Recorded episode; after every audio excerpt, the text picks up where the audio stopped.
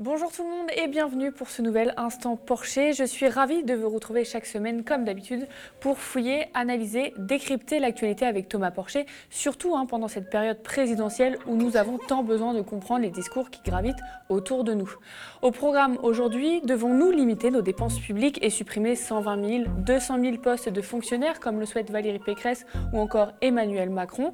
Également le dernier rapport du laboratoire des inégalités mondiales qui montre que la crise profite aux plus riches et que les inégalités de richesse entre individus s'accroissent de plus en plus. Et enfin, quel bilan pour l'ancienne chancelière allemande Angela Merkel après 16 ans au pouvoir? Le secteur public coûte trop d'argent. Est-il le bouc émissaire de la crise? La grande période de campagne présidentielle est lancée et Valérie Pécresse, gagnante de la primaire Les Républicains, en fait une mesure phare de son programme, le redressement des comptes publics et la suppression de 200 000 postes de fonctionnaires administratifs. C'était aussi une promesse hein, de campagne d'Emmanuel Macron en 2017. Y a-t-il trop de fonctionnaires en France? On analyse tout ça avec Thomas.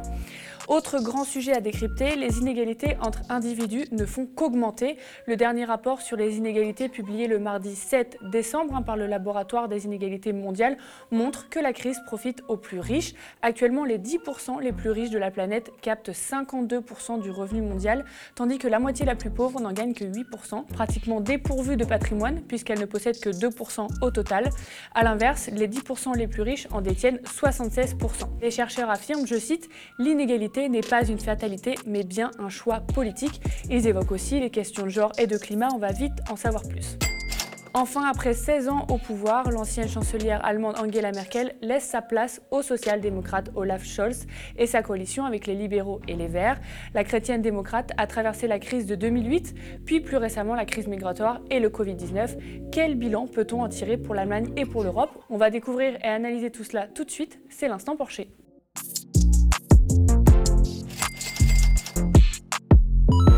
Avant de commencer euh, cet épisode de l'Instant Porcher, je voulais vous parler d'un sujet très important. Le Média TV entre dans une phase cruciale qui conditionne sa survie, une campagne de dons de fin d'année. Nous avons besoin de notre audience pour ne pas crouler hein, sous le déficit structurel qui est le lot des médias indépendants qui font le choix de ne pas dépendre des mécènes milliardaires ou de la publicité. Il s'agit euh, pour vous de nous faire un don sur la plateforme OKPAL, un don défiscalisé à 66% pour ceux qui paient des impôts sur le revenu, ce qui signifie que si vous nous donnez 100 euros, il vous en coûte seulement 34. Rejoignez notre QG de campagne, voici notre clip. Bonsoir Eric Zemmour. Bonsoir. Marine Le Pen, bonjour. Bonjour. Merci d'être avec nous ce matin. Vous êtes candidate à l'élection présidentielle. Il ne faut certainement pas accueillir ces migrants. Donc beaucoup sont potentiellement dangereux. Ah, mais on les laisse mourir de froid derrière les barbelés. Parce bien sûr que oui, mais bien sûr que oui. Il faut que la police tire à balles réelles. Ça rigole plus là. Hein. Eh, reculez, reculez.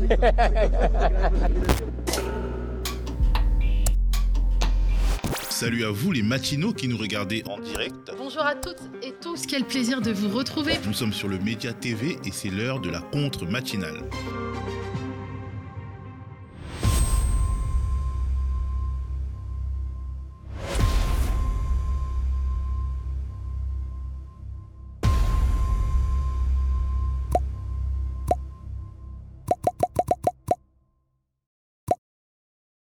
Avant d'attaquer notre programme du jour, on va faire un petit crochet avec une actualité. Anne Hidalgo propose une primaire à gauche pour une candidature unique. Thomas, qu'est-ce que t'en penses toi? Moi, ça me fait un peu rire parce qu'on voit en fait que la gauche, bon, euh, parfois elle veut faire une alliance, parfois elle veut aller toute seule, et puis euh, quand ça va mal, on préfère faire une alliance. Moi qui ai défendu pendant très longtemps, enfin, c'est-à-dire euh, à la dernière campagne en 2016-2017, l'Alliance des gauches, puisque j'avais signé les appels à, la primaire euh, des gauches, puis j'avais signé ensuite tous les appels euh, à l'Alliance Hamon, Jadot, Mélenchon, j'ai tiré les conclusions de ces aventures et j'ai vu que ça ne fonctionnait pas. Donc là, aujourd'hui, ça commence à être. Enfin, ça, ça nous fait rire. C'est-à-dire qu'il y a trois mois, il fallait faire une grande alliance. Puis après, il fallait que chacun y aille de son côté. On voulait plus faire d'alliance. Alors là, il y avait notamment le PS voulait plus faire d'alliance avec Mélenchon. On l'a vu avec un certain nombre euh, de, candidats au régional qui voulaient faire vraiment la, cassure entre une gauche social-démocrate et la gauche de Mélenchon. Et puis maintenant, on veut faire une grosse alliance euh, des gauches parce que l'on voit que finalement, et avec une grande primaire, parce que l'on voit que Valérie Pécresse est sortie renforcée de cette primaire avec un haut score. Mais c'était aussi le cas de Benoît Hamon en 2017. il est sorti, il était à 17%, il a fini à 6%. Donc il faut se méfier des dynamiques comme ça, euh, je veux dire des, montagnes russes. Euh, une campagne présidentielle, c'est une dynamique de long terme. Je pense que c'est un cap à tenir et à suivre, euh, des discours cohérents qui doivent rester les mêmes pour arriver à convaincre. C'est pas être une girouette et bouger en fonction des sondages et, des scores que l'on fait. Donc je trouve ça plutôt ridicule, même si elle a à 2 ou à 3% elle ferait mieux de continuer sa campagne sur sa ligne et voir ce qu'il en restera à la fin. Dépensons-nous trop d'argent dans la fonction publique en France? Ça y est, la grande période de campagne présidentielle est bel et bien lancée et les propositions fusent.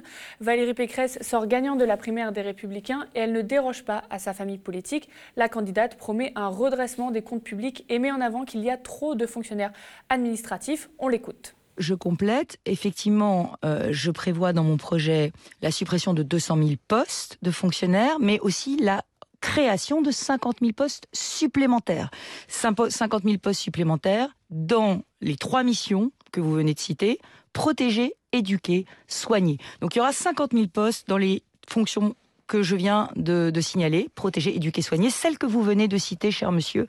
Et donc, j'y créerai des postes supplémentaires. Hmm. En revanche, euh, là aussi, euh, c'est pas que dans les, la fonction publique d'État que je souhaite supprimer des postes. Je souhaite supprimer des postes administratifs dans les hmm. trois fonctions publiques. Et je le maintiens. Quand on voit qu'il y a 53 000 agents à la mairie de Paris qui refusent aujourd'hui de passer aux 35 heures, parce hmm. que c'est un acquis social de pas travailler 35 heures à la mairie de Paris, et qu'on voit en plus la propreté des rues, on se dit qu'il y a quand même aujourd'hui trop de fonctions administratives et pas assez de fonctionnaires de terrain. C'était d'ailleurs aussi une promesse de campagne d'Emmanuel Macron hein, que de supprimer 120 000 postes de fonctionnaires, bien que cela n'ait pas été euh, tenu. Alors Thomas, est-ce qu'il y a vraiment trop de fonctionnaires en France, comme le prétend Macron, et des think tanks euh, libéraux? Non, pas du tout. Alors, il faut regarder la, part de la dépense publique qui finance les administrations, c'est-à-dire euh, le salaire des fonctionnaires et les consommations intermédiaires des administrations. Cette part-là, elle est stable depuis 1978. On est à 18% du PIB. C'est stable. Ensuite, il y a un autre indicateur, il faut regarder l'emploi dans les administrations sur l'emploi total. On n'est pas les plus élevés euh, en Europe. Par exemple, la Suède est au-dessus, le Danemark est au-dessus. Donc ce n'est pas comme s'il y avait beaucoup plus de fonctionnaires et qu'on était une spécificité. Donc ce qu'ils disent euh, est faux. Ensuite, sur la suppression des postes, euh, Valérie Pécresse, elle veut augmenter des postes dans la police ou dans l'hôpital, mais elle veut supprimer au total tous les postes de fonctionnaires. C'était un peu ce que voulait faire Macron. Macron voulait supprimer 120 000 postes de fonctionnaires. Euh, il y en avait, je crois, 50 000 sur la, sur la, fonction d'État. Et l'autre, c'était sur les, fonctionnaires des collectivités euh, territoriales. Mais très vite, il y a une impasse. Donc qu'est-ce qu'il a fait Macron? Il a supprimé beaucoup de postes à Bercy en premier lieu. Alors on veut lutter contre l'évasion fiscale, mais on supprime des postes à Bercy. Ce qui fait qu'aujourd'hui l'évasion fiscale, ceux qui lèvent les grosses affaires, ce sont des journalistes et pas des agents euh, de, l'État, ce qui est quand même un, vrai problème. Et puis après, il a supprimé des postes euh, au ministère de l'écologie. Donc on veut faire la transition écologique, mais on ne veut plus qu'il y ait de postes euh, dans les ministères. Donc il s'est trouvé et il a supprimé beaucoup de postes dans les collectivités locales. Et là, dans les collectivités locales, on a vu dans, la, crise du Covid que les collectivités locales étaient quand même au premier rang. Voyez et puis après, il faut quand même dire une chose, c'est que ceux qui se retrouvent dans la masse salariale des collectivités locales en termes de fonctionnaires, si on supprime ces postes, bah, à qui on donne ces activités? Au secteur privé, pour le nettoyage, pour la petite enfance, au secteur privé. Et donc ils se retrouvent quand même dans les comptes euh, des euh, mairies, mais cette fois-ci en consommation intermédiaire. Alors l'avantage qu'il y a à être un fonctionnaire dans les collectivités locales, je tiens à le dire, c'est que dans la majorité des cas, les trois quarts, vous êtes des catégories C, c'est-à-dire le bas de l'échelle. Et les catégories C sont légèrement mieux payées que des emplois euh, d'ouvriers, par exemple. Alors est-ce qu'on ne doit pas se réjouir de ça? Qu'en bas de l'échelle, à l'heure où on parle beaucoup de pouvoir d'achat, etc., les, gens, les gens aient un peu plus de sécurité sur leur emploi et soient un peu mieux payés. Moi, je pense, je pense que oui. Euh, et puis surtout, euh, rien n'assure globalement que l'enveloppe globale qu'il coûterait à la mairie, même si les fonctionnaires sont mieux payés, soit plus faible. Parce que dans le secteur privé, même si vous payez moins bien les gens, bah, dans le secteur privé, vous devez payer les actionnaires, euh, vous devez faire parfois des prêts où vous avez des taux qui sont moins intéressants quand vous êtes euh, dans le public. Donc rien n'assure que l'enveloppe globale, en plus, euh, soit moins chère pour, les mairies. Donc supprimer des postes, c'est plutôt de la démagogie quand on regarde les chiffres. que quelque chose de réel. Et en plus, je tiens à donner un dernier chiffre, le lien entre la part des fonctionnaires dans l'emploi total et la dette, n'a absolument rien à voir. Vous avez des pays qui ont très peu de fonctionnaires comme le Japon et des dettes énormes, comme les États-Unis, qui en ont moins que chez nous, mais des dettes, une dette plus élevée que la nôtre. Et puis vous avez des pays comme le, Danemark, qui ont une part d'emploi, de, fonctionnaires dans l'emploi total plus élevée, avec une dette un peu plus faible. Donc il n'y a pas de lien entre les deux. Donc c'est une attaque euh, euh, contre le service public, plus qu'une proposition euh, pour redresser les comptes publics. Mais pourquoi cette volonté de réduire euh, toujours le nombre de fonctionnaires, de s'attaquer au secteur public? On l'a dit, hein, Emmanuel Macron euh, voulait dans son programme de 2017 supprimer 120 000 postes de fonctionnaires et baisser de 60 milliards euh, la, dépense publique. Il y a cette idée que quand on maîtrise la dépense publique, on va réduire la dette. On a une dépense publique plus élevée que les États-Unis, hein, clairement, plus élevée que le Japon, clairement, et nous avons une dette plus faible. Notre dette ces dix dernières années, elle a augmenté moins vite qu'au Royaume-Uni, moins vite qu'aux États-Unis, moins vite qu'au Japon. Donc euh, il n'y a pas de lien entre dépenses publiques et dette publique. Ça, c'est la première des choses. Il faudrait que ça rentre dans la tête des politiques. Ça n'a pas l'air de, rentrer dans la tête des politiques. Ensuite, euh, les baisses de la dépense publique ont un effet sur l'économie réelle. Parce que vous savez, dans la dépense publique, vous avez 50% qui sont des prestations. Les prestations que vous donnez aux chômeurs, que vous donnez aux jeunes, que vous donnez aux plus pauvres, elles finissent dans l'économie, elles soutiennent le secteur privé. Donc quand on coupe la dépense publique, souvent on a un impact très fort sur le PIB. Et c'est l'expérience qu'a vécue la Grèce. Et aujourd'hui, même ceux qui ont soutenu ce qui a été fait en Grèce, comme l'économiste en chef euh, du FMI, M. Blanchard, ont montré qu'il y avait des effets multiplicateurs et qu'il fallait en tenir compte. Et je ne comprends pas pourquoi euh, cette histoire se répète depuis 2017, enfin depuis même 30 ans, mais elle continue à se répéter alors qu'on a vu les effets négatifs qu'il y avait de coupe de la dépense publique. Donc il y a une attaque en règle qui sont dues à un ensemble de préjugés. Le fonctionnaire est improductif, c'est faux, il contribue au PIB. Le fonctionnaire contribue à la dette que nos petits-enfants vont récupérer c'est parfaitement faux. On se rend bien compte que des pays qui ont peu de fonctionnaires ont une dette euh, très élevée. Une fois qu'on aura, on va dire, euh, délié ces idées euh, reçues, ben, on pourra avoir une vraie politique publique. Et il y a plein de secteurs où on a besoin de fonctionnaires. Quand on vit dans la vie réelle, que demande l'hôpital depuis très longtemps avant la crise? Plus de personnel. la petite enfance. Aujourd'hui, il n'y a pas des places en crèche pour tout le monde. Ce qui fait que ce sont les femmes, souvent, qui sacrifient leur emploi pour s'occuper de, leur enfant. Dans la culture, dans le loisir, vous manquez de personnel. Donc, allons-y allons-y. On se rend compte que nos profs sont moins bien payés, allons-y. Voilà. Mais on ne veut pas le faire parce qu'il y a des, idées reçues et des questions dogmatiques qui plaisent à un certain électorat. Est-ce que ça veut dire qu'aujourd'hui, on a euh, les moyens de créer plus de postes de fonctionnaires en France? Ben, Bien sûr. Vous savez, euh, ce qu'on a perdu avec la réforme de, l'ISF, qui concerne 1% des Français. 1% des Français, ces Français-là, il faut le répéter toujours, ont 25% du patrimoine français. C'est-à-dire 25% de tout ce qu'il y a dans les comptes en banque et tout ce qu'il y a en immobilier donc c'est une petite élite extrêmement riche. Bah, ces 1%, on leur a fait euh, des baisses des cadeaux fiscaux euh, de l'ordre de 4 milliards. 4 milliards, si on y rajoute en plus la flat tax, on est à 5 milliards.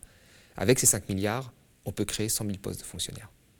Donc tout est une question de choix, en réalité. 100 000 postes de fonctionnaires dans l'hôpital, dans l'éducation, dans la petite enfance, ailleurs, voilà, qui profiterait à tous parce que le service public, c'est le patrimoine du pauvre. Hein. et on a préféré faire un cadeau à 1% les plus riches. Donc oui, c'est une question de choix politique. La crise profite aux plus riches et les inégalités de richesse entre individus s'accroissent. C'est le triste constat du dernier rapport sur les inégalités publié le mardi 7 décembre par le Laboratoire des inégalités mondiales et piloté par Lucas Chancel, Thomas Piketty, Emmanuel Saez et Gabriel Zuckman. Euh, les inégalités mondiales semblent aussi fortes aujourd'hui qu'au début du XXe siècle. Les 10% les plus riches de la planète captent 52% du revenu mondial, tandis que la moitié la plus pauvre n'en gagne que 8%. Depuis les années 1980, les inégalités de revenus et de patrimoine sont en augmentation presque partout. La moitié la plus pauvre de la population mondiale est pratiquement dépourvue de patrimoine puisqu'elle ne possède que 2% du total. A l'inverse, les 10% les plus riches en détiennent 76%.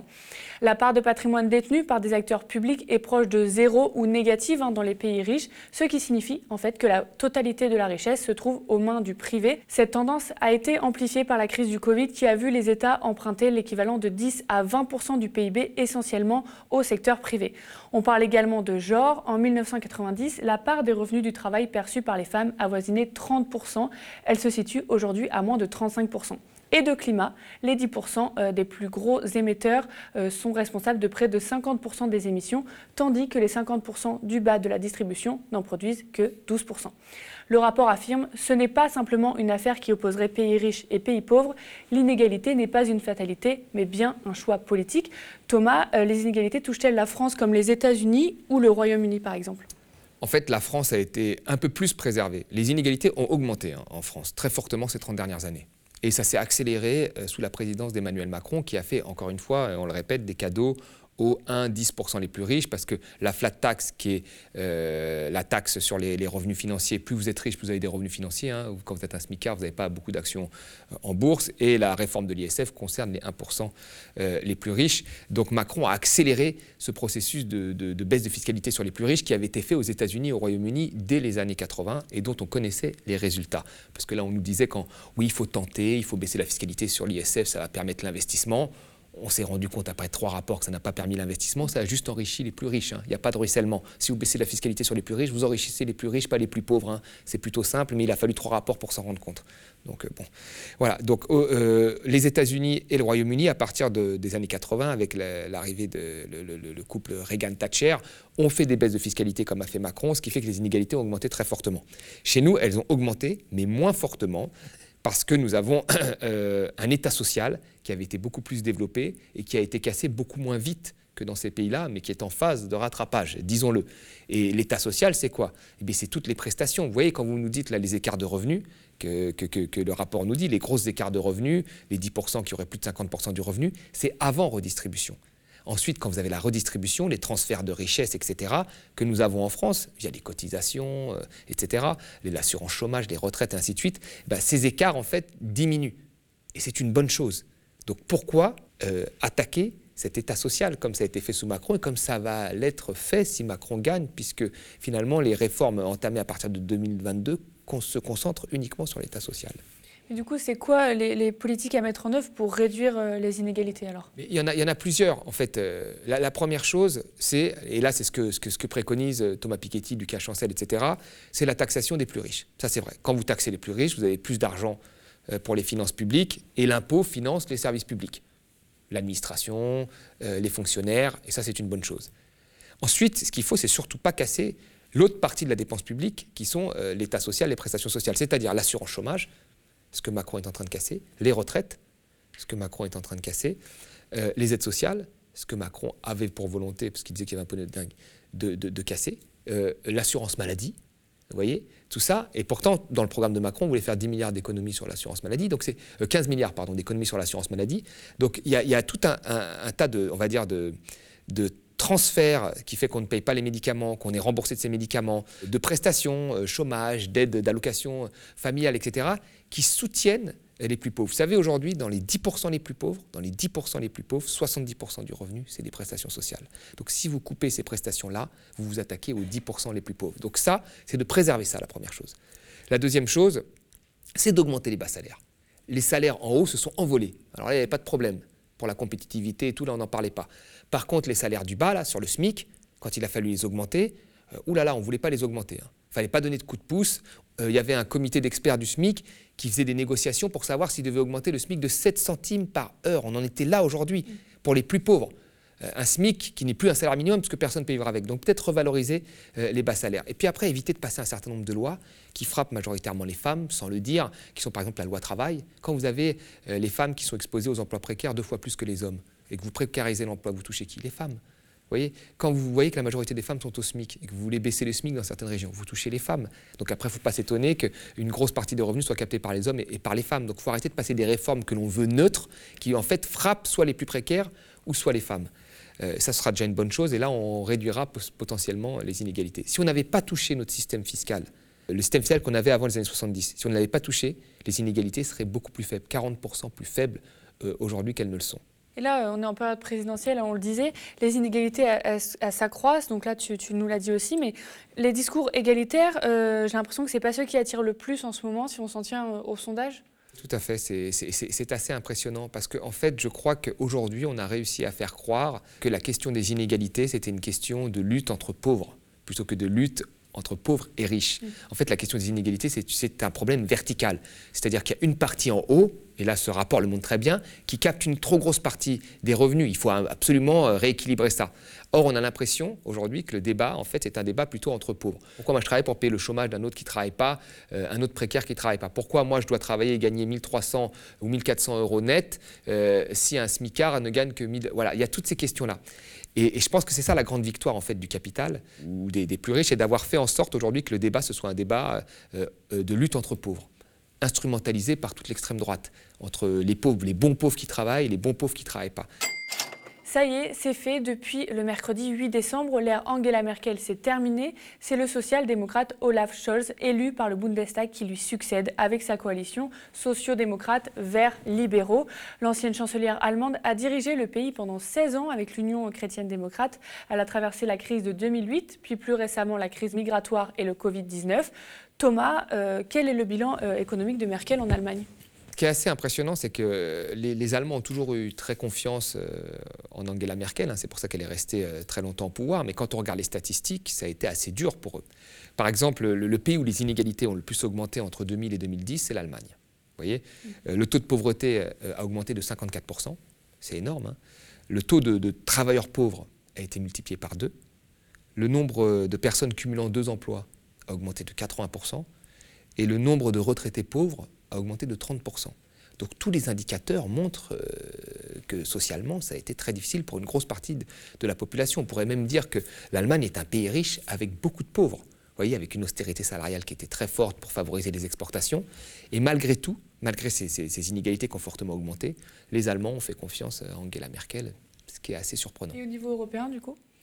Alors au niveau européen, on s'est rendu compte qu'il y a eu, un, alors surtout avec la crise grecque, qu'on est passé en fait euh, d'une Allemagne qui était dans l'Europe à une Europe qui était complètement allemande.